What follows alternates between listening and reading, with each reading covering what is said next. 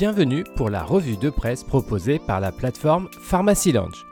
Que faut-il retenir de cette semaine d'actualité en pharmacie? Cela a été l'événement de cette semaine repris dans la presse professionnelle et même dans les médias grand public.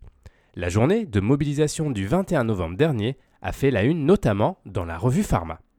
L'article intitulé Plusieurs milliers d'étudiants, de pharmaciens et d'enseignants défilent dans les rues de France pour exister demain revient sur cette journée ayant permis aux étudiants et aux pharmaciens d'exprimer leur souhait d'une évolution rapide, notamment du troisième cycle des études.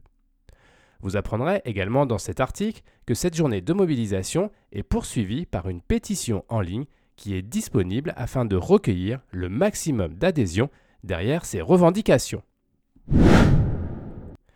Pharmacien, le moins connu des métiers connus est le slogan de la nouvelle campagne de communication de l'Ordre des pharmaciens.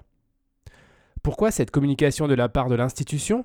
Le constat est simple. Les effectifs pharmaciens sont en baisse depuis plusieurs années. Et pour essayer d'inverser la tendance, l'Ordre souhaite faire connaître du grand public les études de pharmacie, la diversité des métiers et l'attractivité de la profession. Si vous souhaitez diffuser cette campagne, l'Ordre met à disposition des pharmaciens des kits de communication. Tension d'approvisionnement, les acteurs du médicament signent une charte sans valeur contraignante, titre cette semaine le quotidien du pharmacien. Ce texte engage les différents acteurs de la chaîne du médicament en France à mettre en œuvre des actions préventives pour lutter contre les pénuries.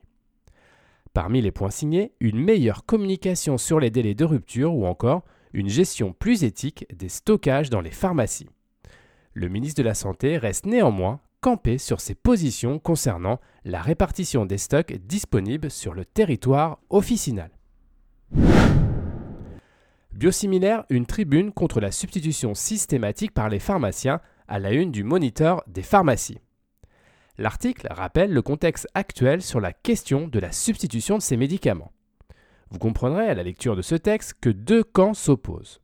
D'un côté, les pharmaciens et la classe politique qui souhaitent inscrire cet acte comme systématique au comptoir.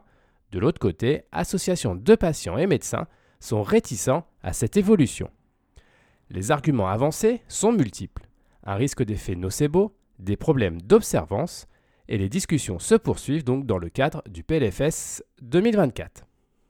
Cette revue de presse vous a été proposée par Pharmacy Lounge. N'hésitez pas à vous inscrire pour découvrir les différents services de la plateforme. C'est gratuit, sécurisé et confidentiel.